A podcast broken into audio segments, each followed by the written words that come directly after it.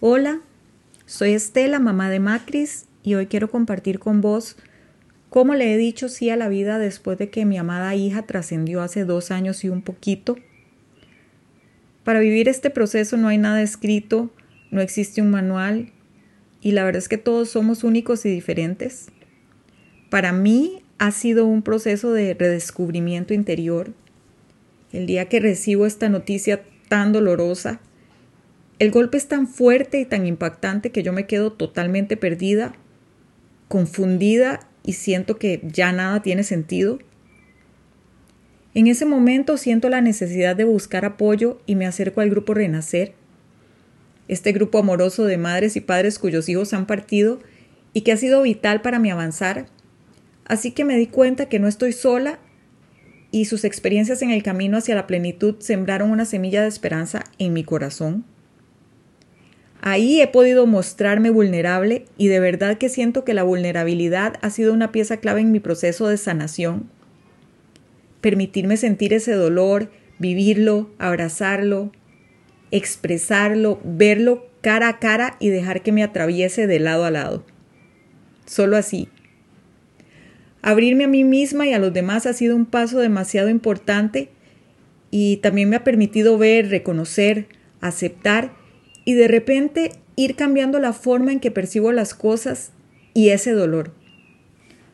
Así poco a poco he tenido cada vez más momentos en donde veo la luz y no solo he visto la luz, sino que en este proceso he tenido una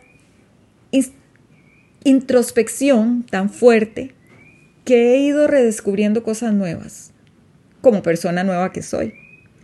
Ha sido como volver a nacer y he tenido que comenzar a conocerme y a darme cuenta de que disfruto cosas que no sabía que disfrutaba y que disfruto cosas que antes no disfrutaba y que otras que disfrutaba de repente ya no tanto. Y es que a veces nos cuesta permitirnos disfrutar de la vida después de la partida de un hijo. Pero ¿cómo quisieran vernos ellos? Yo pienso, ¿cómo quisiera verme Macris? ¿Y cómo quisiera verme yo? ¿Qué me gustaría dejar en mi paso temporal por acá? Y he tenido momentos alegres, he bailado, he cantado, he reído. Y siempre con Macris en mi mente y en mi corazón, sintiéndola cerca, extrañándola, amándola. Y el dolor siempre está ahí, pero no es el foco. Vivir en agradecimiento constante también ha sido parte muy importante en este camino. Una vez que decido vivir y no sobrevivir, porque es una decisión Claro, sin presionarme y viviendo día con día, viviendo el presente.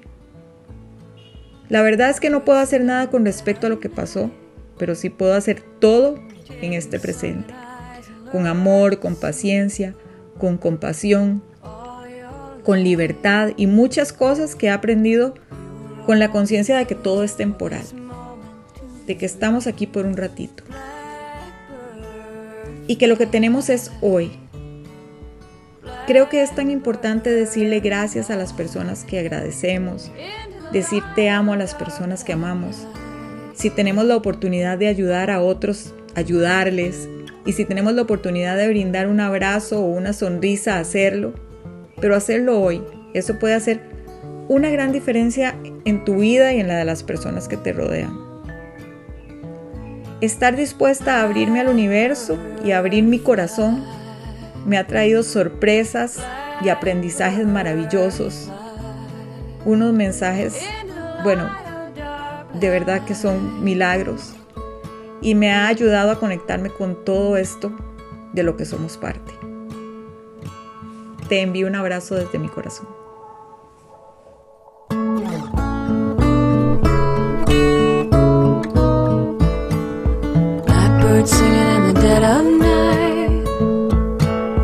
Take these broken wings and learn to fly all your life. You were only waiting for this moment to rise. You were only waiting for this moment to rise. You were only waiting for this moment to rise.